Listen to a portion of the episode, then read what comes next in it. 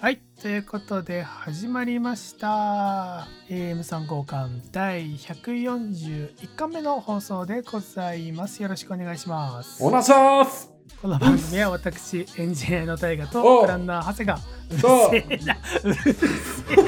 あの、前工場はちゃんと喋りたいのよ。その後、あの、お好きな時暴れてもらって構わないので、最初だけね、少しお黙りになってもらっていいですか？お はい、えーこの番組は私エンジニアの大河とプランナーの長谷川パーソナリティを務めるキラキラワイブス前回の極貧アリ中インターネットラジオ番組です。はい。男性パーソナリティ2人が毎週お酒を持ち寄ってその週に起こった事件だったりテレビやネットで見て気になったニュースなんかを紹介し合う番組となっておりますというところでじゃあ早速今週も乾杯をしていきましょう。オープンだオープンタイムこぼしそう。あ泡が泡が泡が。やばいけれどもやばいけれども。いっちゃいましょう。今週もお疲れ様でした。乾杯。あー。あこれは私からいいですか？どうぞ。私はですねえーっとまたもカルディで買ってきました。カルディのコーヒーストアですね、はい。はいはい。皆さんの街にもおそらく1店舗や2店舗あるであろうカルディで売っているですね、えー台湾の、えービールメーカーロンチュエンが出しているピーチビールを買ってきました。おーなんかピーいいですね。チビールって珍しいですよね。確かに。なんか柑橘系とかはよく見るけれど、桃って言われるとね、ちょっと味がイメージしにくいかも。そうそうそう。でパッケージというかそのラベリングの感じもさなんか俺僕最初カクテルよくあるカクテルチューハイ的なノリかなと思って買ってきたんだけれどもよくよくパッケージというか後ろの成分表を見たらあこれ発泡酒なんだっていう感じでただね味はとてもフルーティーでというのもあの果汁がピーチ3%に加えてリンゴも2%入っている計5%果物要素がある飲み物でほうほう飲み口はねほぼほぼジュースです。でもまあ若干あのビールっぽさというか鼻に抜けるホップの感じは残ってはいるって感じですね。俺この間さあのーうん。赤レンガで台湾フェスみたいなのやっててこういうの飲んだな確かにはいはいはいはい。やってましたねあの赤レンガで。僕も行こうと思って行けなかったんですけれども。あそこででこんなのがあったそうそうそう、このマンゴーっぽいやつとか、あのライチっぽいやつとか、確かに言われてみると台湾ってそういうビール出してるなって思い出したあー有名なのかもね。なんかフルーツビール大国台湾みたいなのがちょっとこのロンチュエンのこと調べてると結構出てくるんで。うん。もしかしたら有名なのかも。このね、僕が買ってきたやつは、あのそのロンチュエンっていうのはいわゆるメーカーの名前っぽくって、うん。商品名自体は、シュエイグオーバーっていう、うん、なんだうん、漢字3文字ぐらいのやつで、シュエイグオーバーってどういう意味なのかなって調べると、なんかフル、フルーツでしょと、なんかフルーツバーだよのなんか語呂合わせみたいになってるらしくって、まあ、多分ね割と若い女性にも受けやすいようなあとレモン味とかもあるらしくって、ちょっとねあの普通のビールを求めてる方にはちょっとん？って感じかもしれないけれども、うんまあ、ビール苦手な方とかには非常に、まあ、ほぼビールじゃないような飲み口なので万人におすすめできる感じですねなるほど。長谷川さんは今週は何を？はい。えー、今日私が持ってきたのはですね、えー、33 Acres というね、ブルワリーから出てます、えー、サンシャインというビールでございます。これラベルがバカシンプルだねめちゃくちゃシンプル。なんだろうな。言語化すると、日の丸が缶についてるのを想像してほしいんですけれど、はい中央の部分が黒で、あの、周りのね、あの、日本国旗で言うと白の部分が、ちょっとこう、薄いイエロー になってるっていうね、ビールでございます。すごいなこれはあ、でも裏返すとね、ちゃんとブルワリーの名前と、あとは、うんあのビールの名前とみたいなことが書いてあったりとかして、かなり、はいはいはい。あのシンプルながらおしゃれだなと思って買ってまいりましたよ、これは。へえ珍しい、で、ビアスタイルとしてはベルジャンホワイトってなってまして、割とこう小麦を感じられるような、えービールなんですけれど、後味がね、なんかちょっと不思議だなと思って、何なんだろうこれと思った時に、あのー書いてあったのは、えーオレンジピールとコリアンダーとうんうんうん。アニスって書いてあるんですけど、よくさ、クラフトビールってさ、カタカナいっぱいで何が入ってるかわかんねえよってのあるじゃん。オレンジピールまだいいですよ。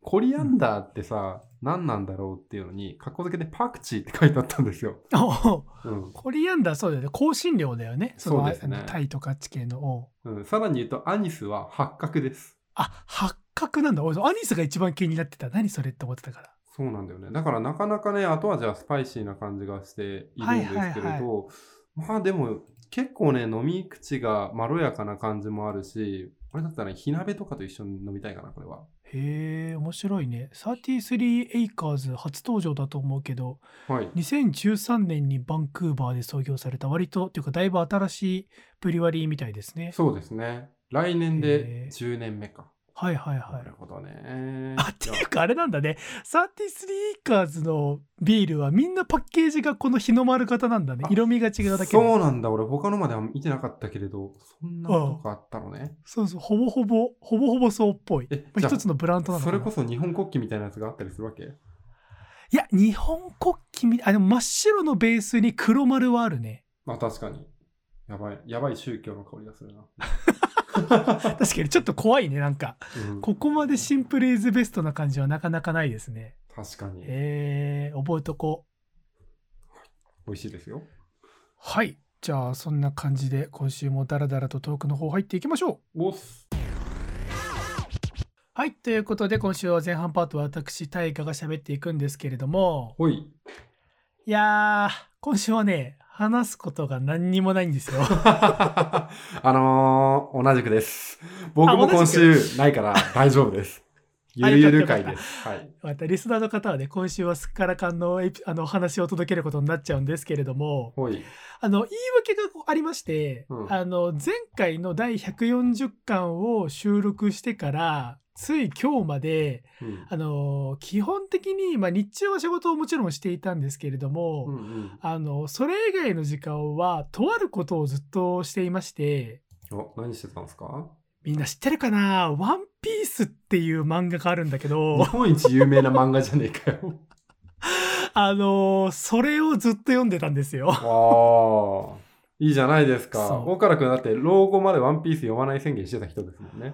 そうなんですよ。あの、長谷川さんにはずいぶん前にね、あの、うんワンピースめちゃめちゃハマってるんだよって長谷川さんがあのアニメ全部一気見してるみたいな話をした時に、うん。俺は終わるま、終わってから、てか少なくとも老後まで言わなくてもワンピースが完結してから全部一気見するんだよみたいなことを言って、長谷川さんが、いやいや、そんな後回しにしてたら、お前今何回まで出出てると思ってんだよとか言われて、うんいやいやいやとか言っていたんですけれども、まあ、あんまり詳細は語れないんですけれども、まあ、ちょっとお仕事で、まあ、ワンピース関係のことをするかもしれないみたいな状況にもなったのもあり、ちょっと読むかなっていう気持ちになりまして、今日はだからタイトルは僕とワンピースっていう形になるんですけれど、あの、ワンピースって今調べたんですけれども、はい連載始まって今年で25年なんですってね。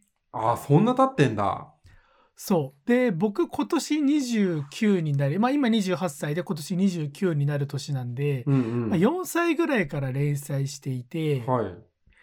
でね、記憶が正しければ、僕初めて読んだのが小学校1年生だったので、はい。早いね。連載開始、そう、割と早い方、連載開始1年経ったぐらいで、うんでね、僕がハマったというより、僕の父親がハマって、で、僕の父親って漫画は好きだけど、あんまりその少年漫画を読むような親ではなかったんですよ。なんか割と家には美味しんぼとゴロゴが転がってるような家で、ああ、いい親父だね。そうそうそう、あんまりだから子供ね、幼稚園生だったか小学校1年生の頃の僕は、うん。漫画ってそんなに読むもんじゃなかったんだけれども、ある時親父がワンピースの一巻を買ってきて、これめっちゃ面白いぞ、っつって、うん。で、ね、ワンピース割と小学校の低学年が読んでもそんなにね、残虐な表現とかは、まあ、最初の頃とかなかったんで、うん全然読めて、で、家族で初めてハマった漫画だったんじゃないのかな、母親含めて。へえ。ちなみに、長谷川さんって最初にこれ買い集めたなとかハマったなって漫画は何でした？集めた漫画で言うとですね。うわ難しいな。多分、シャーマンキングだと思あシャーマンキングなんだ。う。うん。で、次に、スラムダンクだった気がする。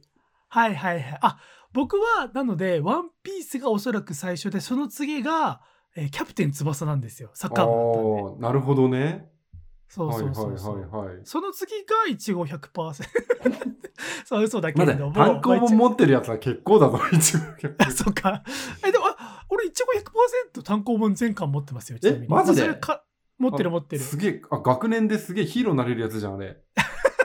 なんかね、中学校の時のサッカー部の、なんか、先輩のノリかなんかで、うん先輩にね、確かね、古本で10巻ぐらいまでもらって、うん。で、なんか俺がそれを代々引き継いで後輩に読ませるみたいなことをやってて、はいはい。そしたら後輩たちが、この続き、岡原先輩ないんですかって言うから、まあ俺も先輩から10巻までもらった身だしなっつって残りを全部買ったんだよね。ああ、かっけえ。いい先輩じゃん。そうそうそう。いい先輩なのか、ちょっと怪しいけれども、まあでもそうだね。あの後輩たち、サッカー部の後輩たちの良い性教育にはなったんじゃないのかなって僕は思ってますけれども。そうでまあそんな僕もですね「まあうんワンピース小1から読み始めてでおそらく中学生1年生とかであの空島編が始まって終わったのかな？空島編がややっててうん。で僕の体感は小学生の頃僕と同じような年齢層で「ワンピース読んでた人はうん。あの大抵この空島編もしくはその後のデイビーバック編で脱落してる気がするんですよ。大体30巻とか35巻ぐらいでね、うんまあ僕の持論としてあのーここまあ数年うん。あの、ワンピース、まあもちろんずーっとですけれども、特にさ、流行ってるじゃないですか。映画が大ヒットしたりとかね、直近で言えば。ね。うん。そう大盛り上がりですよ。その辺で今、ワンピース、ワンピース騒いでるやつら、ワンピース連載当初から追ってた人はゼロ人説が僕の中ではあって、まあなんだろう、痛い古参ファンムーブであることは自覚しているんですけれども、うん。なんだろうな、ワンピース、おから読んでる、タイが読んでるって言われて、ああ、まあ、空島編まで読んでたよ、みたいなことする、したときに、みんな、え、ワンピース今がめっちゃ面白いのに、みたいな、なんだろう。あの、ラッドウィンプスってバンド聞いてる？って言って、うん。ああ、なんかいいんですか？とか、あの、有心論聞いてたよって言って、うわ、もったいない、全然センスとかめっちゃいいのにって言われてるような気分なんですよ、僕は。いやー、嫌だなーいや、わかる、わかる。今、今も野田洋次郎は進化し続けてるし、いい曲を作っているってことは分かってるけれども、うんでもなんだろうな、俺の思い出がああそこで止まってて良いものだと思っているし、みたいな中で、そういうね、どうでもいい葛藤が僕の中であって、はいはい。で、まあ、そういう事情を抱えつつ、まあ、最初も言った通り15年ぐらいを経て、下手したらもうちょっと経ってるから、17年ぐらい経って、まあ、久しぶりに、まあ、その仕事の関係もあって読もうかなと。うんうんうんうん。でね、なんで読もうかなと思ったのかっていう、もう一個の大きなきっかけになったのが、あの、彼女の実家から、あの、彼女の実家に置いとくにはもう邪魔だから、誰も読んでないからっていうんで、ワンピースが一気に送られてきたんですよ。おー、どのぐらいボリュームきました？そう。で、それがちょうど1巻から、うん。えっ、とね、ドレスローザ編が終わるところまで。ああ、結構あるね。それは。ドフラミンゴ倒す編までなんですけれども、あの、ついえ収録を取り始める30分ぐらい前に読み終わりました。ドレスローザ編まで。すごい。そんなところまでいけたんだ。だから、単純計算で今週1週間仕事以外、飯食う時間以外集中して50巻読んだのかな？ドレスローザ編が79巻で終わるので。はいはいはい。でね、あのーその空島編から読み直したんですよ。最初も言ったけれども。はいはいはい。サンドラの火を灯せっつってね。そう。まずね、空島編で泣いたね。あれ、泣く要素あったっけ？俺もそらでうううろ覚えだけど。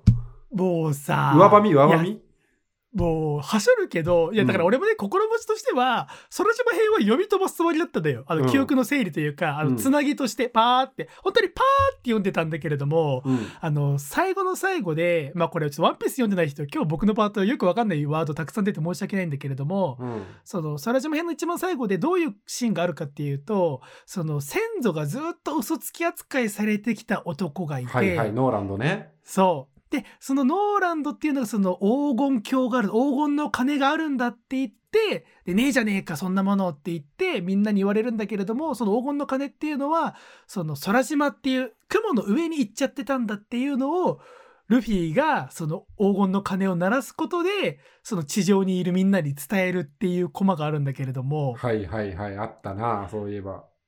そこで泣いたね。嘘。俺、あそこだと思った。カマキリがエネルにやられるところかと思った。あー、はいはいはい。なんだっけ、先祖のためだみたいなことを言って燃えるとこだよね。ね。あそこと、まあ、もちろんど随所で感動するところはあったんだけれども、なんかね、うん、あの、おそらく中学生の頃の僕泣いてないんですよ、空島編。泣かないね。俺も泣かないな。そう、空島編。だからそれこそもう、だから、多分中学生の頃の僕はもう空島編は割ともう惰性でもういいよこのストーリー早く行ってくれよ次って思いながら読んで、で飽きてやめてるんだけれども28になって読み直して泣いてるっていうなんだろうな。あ俺人間として、まあ、成長したとまで言っていいか分かんないけれども変わったんだなっていうのをうんうん。すごいまず痛感して、はい。っていうのもねよくよく考えるとそのイズムじゃないけれども自分の中のかっこいいとか感動するのもう基準になってるんだろうなワンピースはっていう。気がする基んですよね。準はいそうそうそう。だからはいはいだって小1から読み始めたこの漫画が多分僕になんだかんだもう十何年読み読んでなかった期間があるとはいえその基準となっているというかこれがかっこいいんだこれが面白いんだみたいなうん。ののそのベースラインというかスタート地点になっていたのかもしれないっていうことを読み進めながら感じていてっていうのもあのー読んでないとはいえ知ってるのよ。周りのみんなが言うから、うん。なんかこの空島編が終わった後にロビンが裏切って行きたいって言ったり行きたいと言えってルフィが言うコマだったりだとかあとなんだかんだメリーゴーと別れちゃうよとか、はいはい。あとはルフィの兄貴のエースが殺されちゃうんだよとかっていう、めちゃめちゃ重要なネタバレっていうのをまあもう十何年も経ってるのもあって知ってるわけですよ僕は。うんネタバレとしても散々食らってるわけ。うん知ってんぞーって言いながら読み進めたんだけれども今言ったところ全部で泣いたね。すごいなと思って。ああ、メリーゴーと別れるところは俺も泣いたな、確かに。そうメリーゴーと別れるところもだし、うんその最後メリーゴーが助けに来るところでも泣いたし。ああ、泣くね、あそこはね。もう、やばと思っいいて。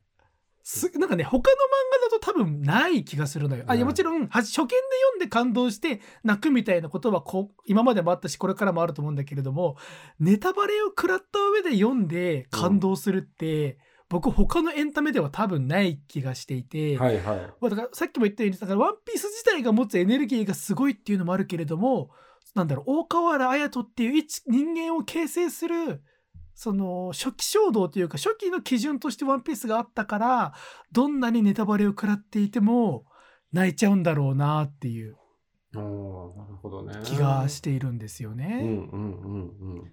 まあ、あとこれちょっと話それるんだけれどもあのうちの彼女さん奥さんははい。あのすエンタメというエンタメあの感動を誘うものを全てにおいて泣く人なんですよ。ああ、そういうタイプよね。わかるわかる。そうそうそう。うん。でもう一個プラスしてあの人はねあのめちゃめちゃ漫画読むのが早いんですよ。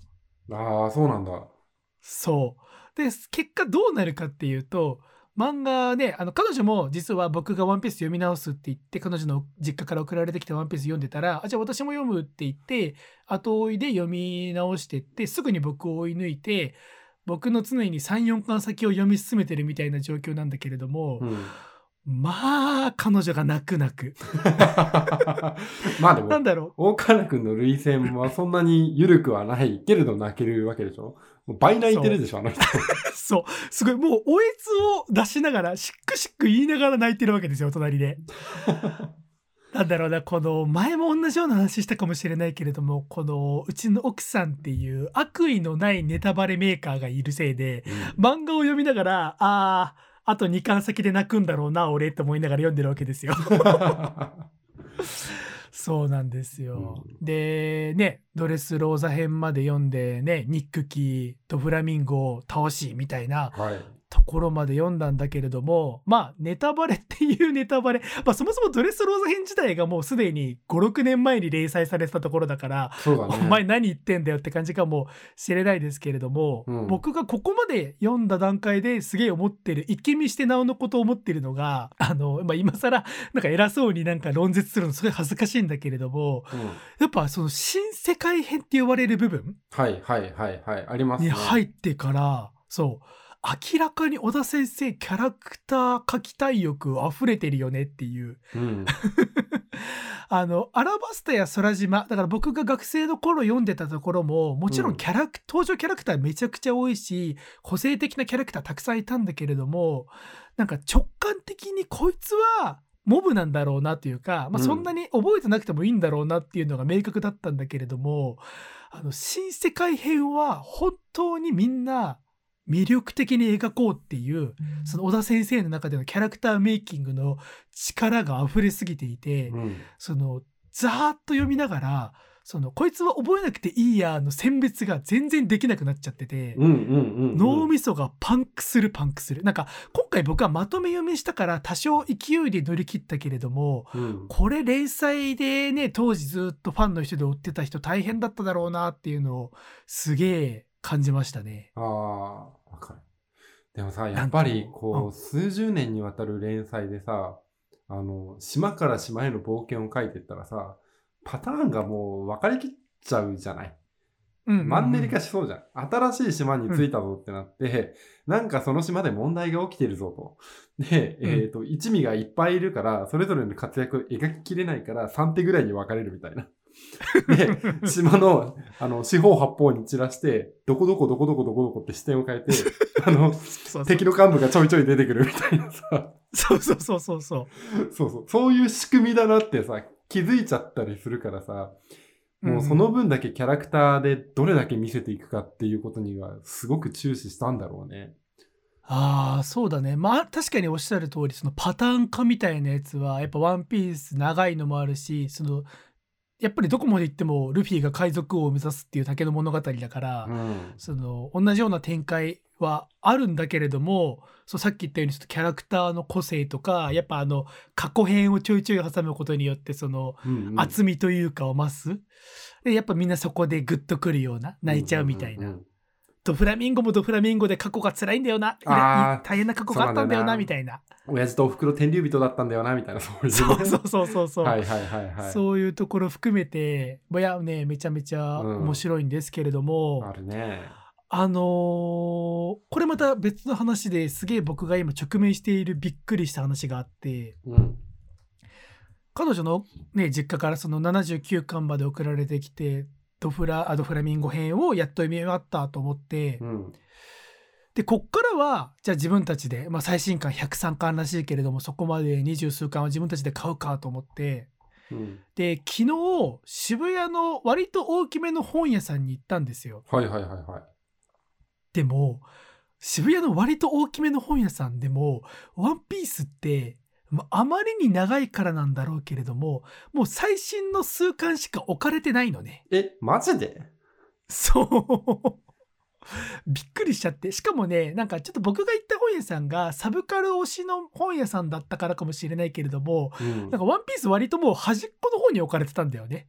ああ、そうなんだ。なんかメインのところにはそれこそなんだあのダンダダンとかさチェンソーマンとかが置かれててなんか「えワンピースどこ?」みたいなで店員さんに聞かないと分かんないんじゃないかぐらいまで端っこに置かれててうん。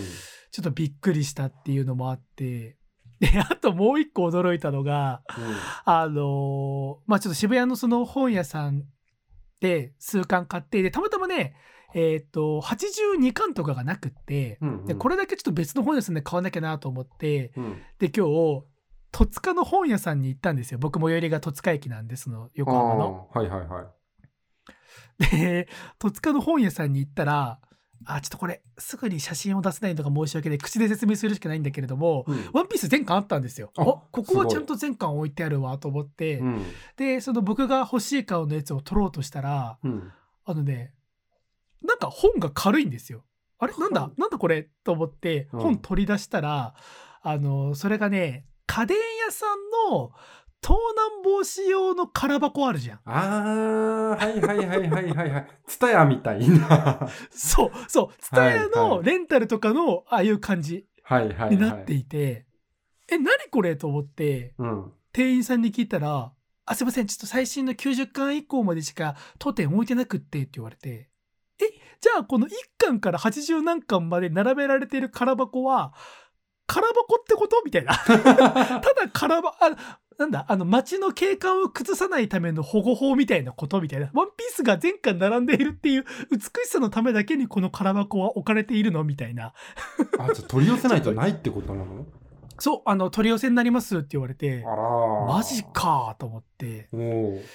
で、まあ、わざわざね、街の本屋さんで、まあ、取り寄せてもいいんだけれども、うん。じゃあ、ネットで買うかってなって、うんうん。ネットで買おうと思ったんだけれども、うん。これも衝撃なんだけれども、アマゾンも90巻ぐらい以降しかもう売ってないんですよ。やば、そうなんだ。そう、正確には売ってるんですよ。80何巻とかも。うんうんうんただ、こいつらは全部 Kindle 版なんですよ。えー、そう単行本で集めたい人結構苦労するじゃん。そう。で、これ、アマゾンだけ、アマゾンがまあたまたまなんか売り切れちゃってるのかなと思ったんだけれども、楽天も売り切れっていうか取り扱ってませんで、うんうん。なんだろう、Kindle コボ、あ、Kindle じゃないか、楽天コボ版しかないですよってあって、うんうん。ちょっとね、俺がボケてる間に世界はもうすでにそんな電子化が進んでいるのかと。なんか、小説ってさ、まあ、僕は割とその本とか Amazon で買うこと多いんだけれども、小説って、まあなんだ、数十年前、数それこそ数数百年前のものでも Amazon 置いてるんですよね。うんまあ名著と呼ばれるような有名なものしか僕は買わないからっていうのもあるかもしれないけれども、全然その年代において、まあ Kindle 版読む人もいるだろうけれども、全然書籍版も単行版も買えるっていう気持ちでいたんだけれども、うんうんまあ、やっぱその漫画っていうメディアだからなのかもしれないけれども、ちょっとね、もう単行本はその古いのはどんどん置かないような方針なのかなと、はあちょっと衝撃を受けましたね。そうなんだ。そんな波が。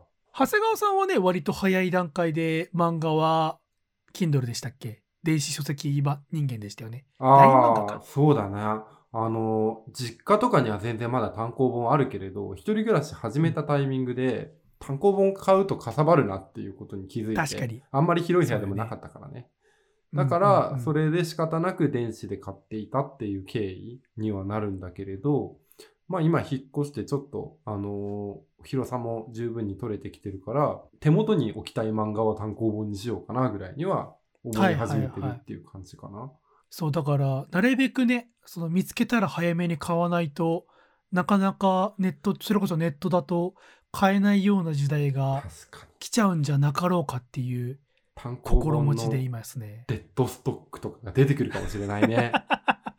そうそうそう。なんかどんどんレア度が上がってっちゃってみたいなうん。ところを考えて憂いていますよ。まあ僕はもともとなんかそういうデジタル人間ではありつつ、うん。音楽も CD とかレコード原理主義者だったんですけれども数年前に「え Spotify 便利じゃん」とか言って Spotify に乗り換えた人間だったりするんでうんうんあのそれこそちょっと前まで漫画を電子書籍なんてなんて生っちょろいことを言っているんだ。漫画愛がないぞみたいなことを思ってたんだけれども うん。ちょっと今回のそのワンピース騒動、まあ、うん。俺の中で起きたこの一連の騒動とか、まあ、そういうのを受けて、もしかしたら近々ちょっとひよって、ちょっと電子書籍漫画人間になるかもなーっていう、その不安というか期待というか、ちょっと迷う気持ちが生まれましたね、初めて。なるほどね。スマホで読むとどう考えてもちっちゃいのよ。ただ、はいはいはい。iPad 買ったでしょ、岡原くん。型。iPad で読むとちょうどいいんだよね、電子書籍って。確か、てかそれこそあれだよね。ちょっと大きめに見れるもんね。そう。で、ちゃんと見開きでもページがあ見れるから。そうかそうか。そうだよね。そんなに、あのー普段の単行本と読んでるこう感覚は違和感なくなってくると思うよ。そう、あとさ、一個電子書籍にしようかなって思った大きな理由が、あの、僕、うん通勤時もだから今週ずっとワンピース読んでたんだけれども、あ通勤電車で、あの、ワンピース読む恥ずかし、ワンピースの、しかもちょっと古い回読む恥ずかしさやばいね。こいつ、あれだろうな、なんか、周りの奴らに影響されて、ワノ国編終わったよって言われて読んでるんだ。まあ、その通りなんだけど、あの、うんそういう目で見られてるんじゃなかろうかっていう羞恥心がすごい働いちゃったんで、あの、何読まれてるのかバレたくないっていう気持ちを考えた上で、ちょっと電子書籍で読むのは大いにありだなっていう気持ちになっています、今。ああ、確かにね。わかるわかる。はい。まあ、そんな感じで取り留めもないんですけれども、えー皆さんもよろしければ、ワンピースっていう漫画、まあ、もしかしたら知らない人いるかも。知らいや知らない人はもちろんいないと思うけれども、まあ、リスナーの半分以上の人がおそらくグランドライン渡る前までのところだと思うので、鉄壁のパールとかいたあたり。あ多分ギリラグーンっていたよねみたいなところで終わってると思うので、はいはいはいはいちょっとそこから止まってる人はぜひ続き読んでみると、まあ、アラバスタ編空島編長いですけれども頑張って読んでいただければめちゃめちゃ面白いので読んでみてはいかがでしょうという秋の夜長に読んでみてはいかがでしょうというところで以上今週の大河パートでした。はい、ということで後半は長谷川パートをやっていきたいと思うんですけれども、大川原さんが、えー、とネタがないと言ってる以上に僕の周りには全くネタがないですよ。うんほなので今日は超ライトなネタを3本立てです。う いいね。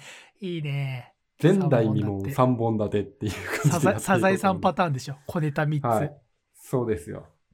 時にですね、大川原さん、あなたのはい。好きな食べ物は何でしょうか、僕の好きなあつい最近ね同じような質問をされてすげえ真面目に考えたことがあったんですよ好きな食べ物。はいはいはいはいはい。僕ね一個これだっていうのがあってある？あの梨が好きなんですよああ、いいですね、梨。うんちょうど季節なのもあるんだけれども、うんなんか何か好きですかって言われた時に一番に思いついたのは梨だったんですよねはいはいはいはいはい。あ、確かに梨はね、旬なタイミングだといいね。でもさ、梨好きな人はさ、何好きって言われて梨ですって言われて、ちょ、この人とんどこで ご飯食べればいいんだろうと思っちゃうね。ああそっか飯食いに行く想定とかを考えたら梨はちょっと良い回答ではないねあでも。それで言うと分かった分かった、えっと、うんそういうような質問で言うと僕はタイ料理が好きですねガパオライスとか確かに。それはね、はい行きやすい。いいですね。グッドアンサーだと思います。わかるわかる。なんで聞いたかって話なんですけど、はいはいあの、僕、先週ね、ちょうど会社、前の会社の社長とご飯を食べに行って、はいはい。で、君は何が食べ物好きなんだいっていうことを、以前、その、在籍してた時に聞かれたらしいのね。で、その時に、えっ、と、僕は、蕎麦とかすかね って、すかして答えたっていう。すかしてるね。そばって答えるやつすかしてまあ俺もそば大好きだけど、まあ、みんな好きよ、きっと蕎麦なんて。でも、あの、世界中の食べ物を集めた中の一番に上り詰めはしないじゃない、蕎麦なんて。そうだね。あの少なくとも3 20代30代でそば1位はちょっともったいない回答だよもっねたいないよ。もっといいもん食えるよ、社長に言えば。そうだよね。うん、なんだけれど、そこを、その社長が記憶をしていてですね、はいはい。あの、長谷川がそばって言ったのはすごく覚えてるよって言っへてあの、その会食の時にお蕎麦屋さんに連れてってもらったんですよ。はうん。で、そこが、まあ、蕎麦をメインとしたコース料理っていうので、何食べてもめちゃくちゃ美味しかったのね。あ、えーとねすごいね名前が渋谷のライアンっていう、雷に、うんあの、あんは何々あんのあん。もう全然説明にはなってないけど、ね。あでもな分かる分かる漢字は分かるよ、あすごくね雷の時点で出てきた出てきたわそう、おしゃれで、コースも、まあ、リーズナブルな方で、あの、うん美味しく、楽しく会話ができたっていうところがあってね。めちゃくちゃその時間を堪能ができたんですけれど、そのね、社長がなんで長谷川がそばが好きかっていうのは覚えていたのは、すかしてたからだけじゃないぞっていう話なんですよ。ほうほうほうあの、その時に俺が社長に唯一怒られたのは、お前さ、みたいな。そんなすかしているけどさ、そばって答えた後に、その人と食事に行くことを想定してみな、みたいな。会食とかだったら、一緒に会話する気ないじゃん、この人、みたいな。そばをただただ楽しみたいだけでしょっていう感じになっちゃうから、はい考え直した方がいいよっていう言われた記憶があるのよ。あやべえ俺その社長の前で梨とかって言われたらぶん殴られそうだなおい大から何が好きなんだ？えっ、と梨ですねっつったらグーパン飛んでくるだろうな お前さ、今季節でいつだ考えてみろ、みたいな。これからだとまだまだありそうだけれどね。あ下手したら、あスイパラとか連れてかれるぞ。ー そうか確かにそうだね、そこまでじゃやっぱ社長すごいねすごい。あの、でも当時の自分を考えると、やっぱり、その、1年目とか2年目とかだったから、若いやさん肉食わしときゃなんとかなるって言ってさ、ポンポンポンポン焼肉屋に連れて行かれてて、胃がもたれてたんだと思うんだよね。あなるほどね。そだから俺は違うものが食いたいぞっていう主張の中に、蕎麦っていうものをちょっとあの入れたんだけれど、お前それは舐めてるっていう怒られ方を。で、その社長はそこからあの食べ物コンサルを名乗り始めて、新入社員が入ってくるたびに、あなたの好きな食べ物は何っていうことを聞いていったらしいの。はあ、うんでもそれがまた結構的確でさ、今年入った1年目の子とかは、豆腐が好きですとか言うらしいよ。これさ、意図がわからないよ。豆腐来た瞬間怒られるでしょ。お前さ、ってなるじゃん。いやでもちょちょっとその子の気持ちはわかるよだってさ急に社長からそれ言われたらさ、なんか社会人大喜利感もちょっとあるもんなんかそこ素直になんかかまっすぐなことは言えないっていうそのきこの気持ちもちょっと察するようんうんうん。でも多分、その食べ物コンサルの社長の頭の中では、あ。誘いやすさかける、うん。その食べてる間のコミュニケーションの充実度合いっていうのが、はいはいはい。あの方程式として成り立ってるから、豆腐って言った瞬間に瞬発的に返ってきたのが、麻婆豆腐にしなさいって言って、その子はそれからずっと好きな食べ物が麻婆豆腐になっちゃってるっていうね。あーそれはちょっとあれだね。あのだいぶ、うん。まあでもね、ま、麻婆豆腐おいおいしいですから。まあ全然、あの、俺も豆腐も麻婆豆腐もどっちも好きだし。でもどうしたらその子がさ豆腐っていう中でさ湯豆腐が割と好きな子だったらだいぶ違うけどね。湯豆腐ね。湯豆腐側の人湯間だ豆腐専門店とかあったら良さそうだけどね。それこそ数年来で社長と一緒に食べた時にお蕎麦のコースってのがあるらしいって言って、あの、ひどくお互いに感動したっていう思い出があるからさ、うんうんうんその子も湯豆腐って答えて湯豆腐専門店に連れてってもらえる可能性あるかもしれない。そうね早めに今のままだと麻婆豆腐専門店連れてかれちゃうから、そうですよ。で場合によってはマジで赤もみじの漫才レベルで怒られると思う。湯豆腐なんて豆腐取ったら 風呂だからなっていう。何の料理でもねえよって言って。好きな食べ物1位にならねえよっていう漫才があったのよ。はいはいはいそれっぽいなっていうのを思ったりとかしてね。うん。いやでもね、そうやって好きな食べ物を聞くだけでその裏側とか意図みたいなところを感じ取れるそのセンスにね、脱帽しつつ、いいなって思ったりとかしたんですけれど、まあこれがね、1個目の話でございます。ああの、そうか今日はこんな感じでね、ポンポンいきますからね。ポンポン行きましょうか、2個目なんだけれど、あの、はい。岡田くん、カルディが好きじゃないですか。あカルディよく行きます。はい。最近、ハマってますよ。食べ物関連で、カルディのこれおすすめっていうのあります？それは難しい質問だな。カルディ何でもあるよだって。何でもある。俺、カルディに行く時の気持ちっていつも決まってて、あの、家で食べられないもん売ってるはずだから買って帰ろう。なあ。そうそうその気持ちはね割と一緒なんかねへ僕はだから何が好き何買うのって言われてるとちょっと難しいんだけれどもいつも初めて見る調味料を買うようにしている、ああ、わチャ。レンジで俺、この間カルディ行ってきたんだけれど、あの、うん一振りでガパオライスになる謎の調味料買ってきたよ。何それ超いいじゃん本当にだって欲しいテープでか貼ってあるのもん。一振りでガパオライスみたいな。ひき肉と混ぜるだけみたいな。いいなそれカルディちょちょっとしたなんだろうな。あのーめちゃめちゃ高かったら絶対買わねえけれどもこの値段なら、まあ、しかも23回で終わりそうだから買ってみるかみたいなやつたくさんあるからね。あるあるテーマパークだよねあそこはね、うん。なんかトライアルの宝庫みたいなさ。そうそうそうそうそうそう。リピートはしないだろうけれどっていうので。でさ、この週末食べたものが、カルディの中でも、俺の中で結構大ヒットしたほやつなんだけれど、うはいはい。何これ、岡田さん知ってるかな？でも多分ね、岡田くんほどね、カルディを愛してる人間からしたら、こんなのもう定番中の定番商品やないかみたいな。そこ漫まで画で言ったらワンピースみたいな。そのぐらいまで 言われると思う。これ何2、3年前からずっとヒットしてるロングセラーなんですけど、今 URL 送ったのね。これ食べたことある？これはね えー、あります。あります？これうまくない？あの、塩レモン鍋つゆ。うん。これ美味しいこれ美味しい一回食べたもへじさんが作ってる塩レモン鍋つゆっていうのを偶然見つけてきて、このとても鍋とは似つかわしくないおしゃれなパッケージね、まず。ここに心惹かれ、やっぱりさ、お鍋ってさ、まあ、さっきの湯豆腐の話じゃないけれどさ、味そこそこついててほしいじゃない。うんうんうんキムチチゲだとかさ、あのーカレー鍋だとか、結構味濃いのが俺は好きなんだけれど、これはどんな味がするんだろうっていう好奇心で買ってみたんだよね。はいはい、わかるよ。でもさ、これがすげえうまかったのよ。これ美味しいよね。俺、友達ん家で鍋パした時にこれ俺が持ってった記憶えがある、。持って、でもさ、さ、それもちょっと話したかったんだけれど、まず、うんあの、この鍋がどういう味わいかっていうのは先に話したくて、最初にこう、鍋1合できましたってなった時に、一発目で食べた時は、ちょっとこう、フルーティーな感じというか、レモンの苦味とかも相まって、ああ、こう、さっぱり食べれる鍋なんだと思って、こう、進めていったのよ。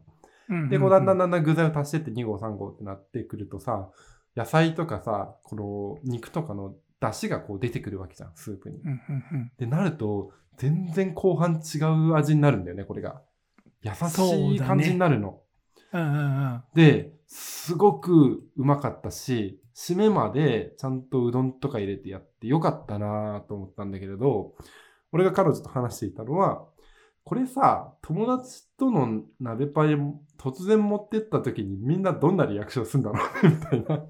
なんか俺ね、ちょっとね、だから数年前だから、ちょっと今、味の感想までリアルに覚えてないんだけど、でも、なんか友達が一人、だからはいはい。低温調理にハマってる子がいて、ででその子、が俺のこの鍋にそのなんかね鶏肉かなんか低温調理したやつを入れて煮込んだらバカうまだったっていう記憶だけあるんだよね。ああ、なるほどね。そうだからなんだろうその鍋のその会場ではこの塩レモン鍋つゆを持ってきた大河原くんさすがよりもその低温調理したそのカレーに対する評判がめちゃめちゃ高かったっていう記憶しかないんだよね。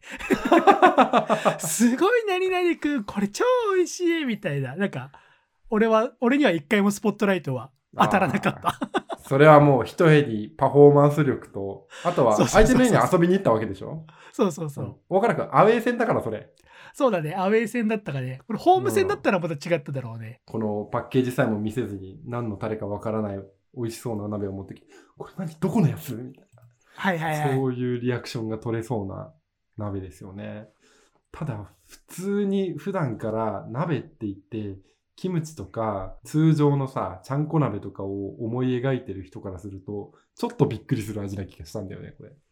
これを、そうだよね。だ塩レモン鍋つゆって聞かないもんね。聞かない。そもそも。ただし SNS でちょいちょい上がってて、ロングセラーなんだよな、これがまた。うん。俺もなんかツイッターで見てるのバズったの見て買ったんだと思うんだよね。何年か前。ああ、そうなんだ。いや、これはね、食べたことない人はぜひね、おすすめですね。おすすめです。はい。3号館おすすめの鍋です。そうですね。まだ若干今年はもう季節早いですけどリスナー一回塩レモン鍋やった方がいいと思う、マジで。ぜひ。豚にも鶏にも合うからね。そこはね、うん最高ですよ。っていう2本目がゆるくありまして。はいはい。で、まあ、美味しいもの関連で言うとね、うさぎおいしっていうね、あの、童謡みたいな歌詞もあると思うんですけれど、あのうさぎを飼いたいんですよね、最近。あー、なんか、なんかツイッターで言ってたね。ゆなんか、やってたね。おお店行ってたでしょ、あなたなんか。あの、うさぎがね、飼いたい経緯としては、うん。あの、我が家はペット不可なんですよ。原ああ、お則上。家がね。はいはい、賃貸がね。だから、犬とか猫とかがいると、どう考えてもバレると。うんうんうん。ただ、何かしら一緒に暮らせるパートナー、ペットがいるといいなって思った時に、うん。ちょっと鳥だと、あの、バタバタうるさそうだなとか、世話が大変そうだなとか、大変そうだね、鳥は。逃げたらもう取り返しがつかなくなりそうだな、みたいな確かに。話があったりとか、亀だと、なんか、すごくこっちがこう気持ちをかけても、反応が返ってこなさそうだなというか。あとね、亀はね、めちゃめちゃ臭いし、掃除大変で、俺友達そうながんだよね一。人暮らしで飼ってたけど、うんすげえ大変そうだった。っていうのをいろいろ加味したときに、うさぎだなっていうところに今落ち着きつつありまして。うさぎってさ、意外と飼ってる人、てか俺、うさぎ飼いたいって言ってる人もあんまり見たことないから、え、それはさ、リアルな話さ、彼女うん。スタートだったのか、長谷川さんスタートだったのか、どっちなん？あのー俺だね。こう見えて可愛いもの大好きな俺が、うさぎが飼いたいですと言い出はあ意して。外だね。はい、はで、い。先週の最後にぶち込んだように、うさぎの麦チャンネルっていうのをさ、あ、そうだね。合間に見て。うんエンディングで急に YouTube おすすめ YouTube チャンネルぶち込んで、なんだこいつと思ったけれども、あそこですでに布石が、付箋が貼られてあったわけだね。そうなんです。もう先週からずっと頭の中うさぎなんですよ。で、はあ。彼女もあんまり乗り気じゃなかったんだけれど、寝るたびに枕元で、うさぎ飼いたいね、うさぎ飼いたいねって洗脳し続けて。怖いよ。で、そこから、あの、実際に飼うんだったら、あの、俺の部屋のここを、あの、ケージを置いて、うさぎは、あの、外では散歩しないんだけれど、部屋の中を散歩させる必要がある。通称これ、部屋んぽって言うんですけど、部屋んぽさせるエリアは、ここですよっていう話があったりとか、はいはいはい。調べていくと、ベランダを散歩させるという技もあるらしくて、これ通称ベランポって言うんですよね。ベラン あの、うさぎの用語いちいち可愛いんだよ、これがまた可愛いなびっくりすることにポ。かわいいな、おい。だから、ベランダと連動する俺の部屋のここに、なんか柔らかいものを引いて、動けるようにしてあげようとかっていうのを、脳内で着々と組み上げてるわけ。うん。で、まあずっとうさぎうさぎ言い続けてるから分かったと。じゃあもううさぎカフェに行って、実際に触れ合って、この思いが一過性じゃないのか確かめてくる必要があるなと思ったの。はいまあ、飼うってなったらね、あの、数年来のお付き合いになりますし、なんたって、まあ命ですからね。そねこをね、自分の中で、あのー履き違えないように、まずは、ちゃんとそこに触れ合って実感してくることが大事だなと思ってね。行きましたよ。吉祥寺のうさぎカフェに。ああ、そう、俺そもそもうさぎカフェってそんなあるかと思ったけど、まあでも吉祥寺だったらありそうだな。そう。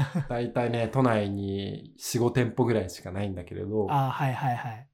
吉祥寺選んだ理由としても、なんとなく池袋のうさぎカフェって嫌じゃない？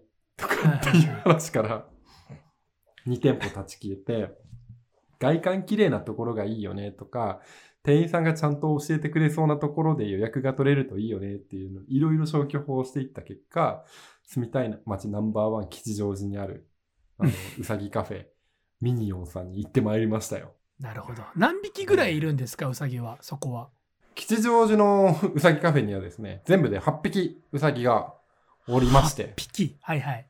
はい。で、うち6匹がスタッフ、従業員のうさちゃんですと。え、すごいね。従業員が普段は飼ってるんだ、お家で。ああ、そういうことではなくは、ああの、そこで飼われてるうさぎがもう従業員ですよと。は？接客専門のうさちゃんだよと。はあ、はあ、ごめん。うん全然勘違いしてたわ。ごめん。どういうことよ。であ、え、普通にその触れ合えるうさぎの、うん。ああ、なんて言えばいいのかな。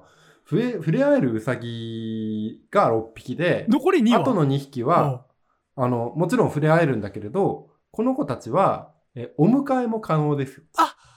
なるほど。スタッフは連れて帰れないけれど、実際に触れ合っていいと思った子たちは、この子とこの子なら連れ帰ってもいいですよっていうタイプのね、うさぎ屋さん。うさぎ屋さんっていうか、うさぎカフェ。なんか、複雑だな、うさぎ同士の人間関係、うさぎ関係を考えると。うちらは選ばれても、ここからは出られないけど、あんたらは出られるんだよね、この檻から、みたいな。いいよねって言って。そうそうそう。なんかその2匹のポジションを考えると、ちょっといろいろ考えるけれども。なるほどね。仕組みは分かったねいや、俺はね、逆だと思ったりとかしてた。優秀な子がちゃんとそのまま店員になれて、あ私たちは外に出なきゃならないのね、みたいな。そっかそっちのなのかなパターンもあるかとも思ってたりとかしてたんですけれど。妄想がはかどる設定だ。はい。うんまあ、でもね、面白かったんですよ、それが。なんだろうな、すごいくカフェに、こう、ぴょんぴょんぴょんぴょんいっぱい飛んでるっていうわけじゃないんだけれど、うん。あの、規定の時間になったら、ちっちゃいこのブースみたいなところに入って、10分間、あの、選んだ1匹と、あの、餌を、まあ、えっ、と、やれたりだとか、実際に、あの、膝に乗ってきたものを触ったりっていうことができるんですけれど、あの、俺はそそこで初めて気づいたね。うさぎっていうのは、抱っこをあんまりしちゃいけないんだっていうことに。ダメなの、抱っこ。ダメですよ。いや、でもね、これ聞いたらすごい納得すると思うんだけれど、根本的にウサギというものは、あの、草食動物、捕食される側なのだから、うんあの、手で掴んじゃうと、やべ、捕まったと思って、大体テンパるっていう。すごい、めちゃめちゃビースターズを思い出すわ。そうか、ウサギは食われる側なんだよな。ヒロインの子、そうだよね。ウサギだったよね。そうそうそうそそうなのよ。確かに犬とか猫とかって、俺らが意識してないけれど、あいつら肉食だなって思っう。て。そっか、食う側なのか、奴らは。そうなんですよ。だから多分何か構ったりとかするっていうよりかは、うさぎを飼うっていうのは、あの、一緒に生きていくことなんだな。なんか同じ空間で、あの、暮らしていくっていうことが一番なんか近しい動物なんじゃないかなはいベタベタするとかってわけじゃないのか。そうそうそうそう。猫もまあしれっとこうさ、あの、ベタベタするのが嫌いだから逃げちゃうみたいな話とかってあると思うけれど、それとはもうどう超えてるなと思ったわけ。なるほど。あいつは気まぐれなだけですぐ寄ってきたりとか、ちょっと遊んだり捕まえたりってできると思うんだけど、奴らは生き物として人間を見下しているから、あそこが可愛らしいところではあるんだけれども、だから確かにさっきのウサギの理論とは違うよね、意味合いが。奴らはすごく一生懸命なわけですよ、うさぎさん。うんうん。あの、しかも8匹の中でそれぞれやっぱり、あの、ちょっとこう個体差じゃないけれど、性格っていうものがあるんですよね。はいはいはい。それがさ、面白かったのが、まあ、どれか1匹しか触れ合えないから、どの子にしようっていうので、あの、写真とかを入れるようなさ、100均で売ってるフィルムケースみたいなのあるじゃないですか。はい。そこに、あの、遊戯王カードよろしく、あの、うさぎのイラス イラストというか写真と、そこの下に、あの、技みたいなのが2つの乗っかってて、はそこですごく人懐っこいタイプの子ですとか、あの、ご飯をめちゃくちゃよく食べますみたいな、あ。はいはい。特徴が書かれてたのよ。はいはいはいはいはい。そう。で、その中ではなかなか、あの、触れ合うのが苦手な子もいますよ、みたいなことでちょっと書いてあったりとか、うんあの、ご飯は基本的に好きで食べるんだけれども、途中で、なんか忘れて遊んじゃいますみたいな、うんうんうんちょっと集中力の気がある子もいたりとかね。あの、どれも楽しく見させてもらったんだけれど、うん。実際にね、ちょっとこの、買おうと思っている、ネザーランドドワーフっていう、あの品種の、かっこいいいよね。邦楽ロックバンドみたいだよね。ネザーランドドワーフ。音楽耳がピョンピョンって立ってる確かにバンド名っぽいな、めちゃめちゃ。うんインディーズとかにいそうな感じのね。いそういそういそうう。さぎなんだ前髪長そう。まあでも品種としてはね、うさぎの中でメジャーな方なんだよ、これが。あ、そうなんだ。ピーター・ラビットのモデルになったのがこれだからね。え、あ、でも確かに今 Google で画像検索したの見てるけど、なんか一般的な我々がイメージするウサギってこういう子だよなっていうイメージですね。確かに。そうそうそうそうそう。で、これのね、オレンジ色のちょっと黄色みがかった感じの子がいいなと思ってたんだけれど、その時はちょっとお休み中で触れ合えなくて、うん。あの、グレーのね、綺麗なちっちゃい子とね、あの、楽しくやってたんだけれど、うんまあ、彼女と俺がこう、ブースに入るわけですよ。はいで、座って、あの、自然と膝に乗ってくるから待ってくださいね、みたいな。あ、これ餌ですって言ってこう渡されたりとかするんだけど、うん全然俺んとこに来んかったっていう。残念。いやー、こんだけ俺がさ、うさぎうさぎうさぎうさぎこう洗脳し続けて、あようやく思い起こしを上げて、さどれどれうさぎカフェでも行ってやっか、吉祥寺か、まあ遠いけど仕方ねえか、帰りに買い物していくかと思っていた彼女のところにしか来ないんですよ、うさぎが。なんだろう、動物の本能ってやつですかね。そうなのかもしれんなこれはなでも実際にその効果はもう抜群でして、行ったと後に、ああ、彼女もうさぎ買うのいいかもね、みたいな感じになってたからそっか、そっか。はい。結果的にはね、もう、そう、結果的には俺の作戦は成功した成。功してるわけですよ。そう。試合に負けて、しょあ、違うか、なんだ？試合に負けて勝負に勝った感じだよね。勝負に勝ってる、勝負に勝ってる。うん確実に勝ってますから。って。いうね、楽しい思い出があったりとかしたんですけれど、まあでも多分ね、これは買うことになるんじゃないかな。8割方。本当？うんすごいね。でもさ、ウサギってさ、まあ周りで飼ってる人いないからあれだけど、どうなんだろう餌代とかって、でも草食動物だとそんなかからないのか。あ、うさぎがね、主に食べるものはあ、チモシーと呼ばれる牧草なんですチよ。モシ、あ、牧草ね。はいはいはい。うん。牧草なら牧草って呼べよって思ってるんですけど、なんだチモシーって可愛いな。ま いちいち可愛いな、登場する用語が。いやー。そう。でもいいね。動物飼うっていうの確かに羨ましいし、なんか生活がね、それこそリモートワークだったらなおのことあんまりね、うん心配しなくていいって言ったらあれだけど。そうそうそう。常に近くにまあずっと家にいるからね、うんあの、構えるところもあるし、何かあったらすぐに対応できていいかなと思っていて、飼育費もだいたい見る限り、あの、1万円しないぐらいじゃないの、月々っていうぐらいなんですよ。うん。これもね、面白かったな。ちゃんとね、パッと答えられるのは、うさぎの時間っていう、うさぎを飼っている人のための雑誌で俺は勉強したんですよ。犬の気持ち的なこと？そうそうそうそう。あ、こんな雑誌あるんだと思って、すごくびっくりしたんですけれど、あね、あ、本当だ特。集名がいちいちね、うさぎの時間も面白いんですよ。そのうさぎカフェには、うさぎの気持ちがいっぱい並んでたんだけれど、うん。俺が一番手に、最初に手に取ったのは、あれですからね、うさぎの国税調査みたいな、そういうあ、これか。俺も見つ謎けた今。そう。あ、でもね、めちゃくちゃ参考になった、これが。もうね、飼ってる、うさぎを飼ってる人たちが300人、400人ぐらい回答してて、それが定量的にデータになってて、1日お散歩何時間ぐらいさせますかとか、あの、1ヶ月にかかる餌代はどああ、のぐらない。ですかとか、はいはいはい。何食べさせてますかみたいな話で。そう。チモシー食べさせてる人もいれば、チモシーを凝縮してペレットにしたチモシーの恵みっていう謎ペレットを食べさせてるっていう。なるほどっ。たりとか、同じブランドで、あの、うさぎ、うさぎの恵みとか、うさぎの極みっていうなんかおお菓子があるんだけれど、うんそれのことを略してうさめぐとか呼んでたりとか、謎の世界。業界用語だ。専門用語だ。すすごいですよ。なんかね、うさぎの世界って知れば知るほど、あの、細部が可愛いっていうことに気づいていって、どんどんハマっていくんで、沼です。沼だね。飼う前から沼。確かに。それが恐ろしい。ただね、やっぱ9月はね、忙しいからお迎えをするんだったら10月とかその辺かなと思ったりはしてますね。はいはいはいはいははい。い。いいじゃないなですか。これはこれでね、あの、勝ったら、うさぎおいしとか言ってないでね、しっかりとパートナーとして、あの、こんな子が来ました、こういう風に育ってますよ、みたいなことはね、産後館とかでも語っていければなと思っております。ということで、今日は好きな食べ物コンサル、えー、鶏塩レモン、うさぎの3本でございました。以上、長谷川パートでした。はい。というわけで、エンディングです。はい。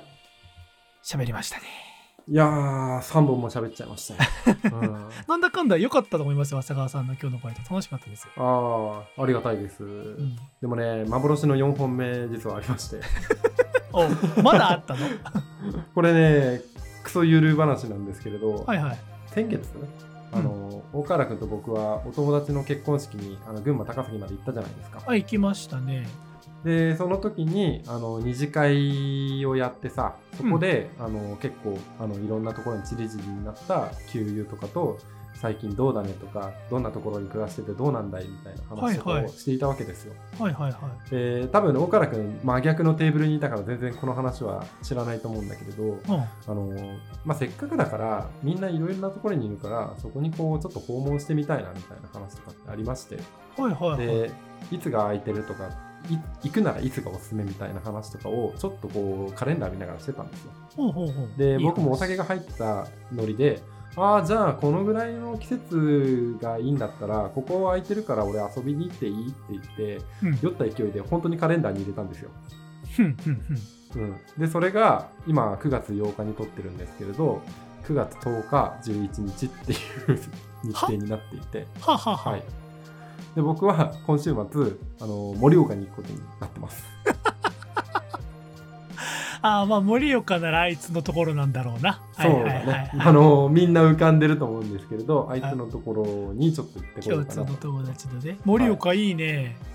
盛岡に移住して半年あのいろいろとね教えてもらおうかなと思ってるんですけれどはいはい。あの一方で俺が全然盛岡について明るくないと。なんだったら中1の頃校外学習で行った平泉あの盛岡以来全然記憶がアップデートされてないから知ってる要素が奥州藤原氏と あとはえーっとあれだね宮沢賢治。あ 俺も宮沢賢治が出てきたな。そうそこぐらいしかないからちょっとね何か大河原君の中で岩手あるいは盛岡について知ってる情報俺にちょっと欲しいくらいなんだけれど行ったことある？大河原君盛岡俺全然ない。冷麺を食いに大学時代に行ったのと。はいはいはい。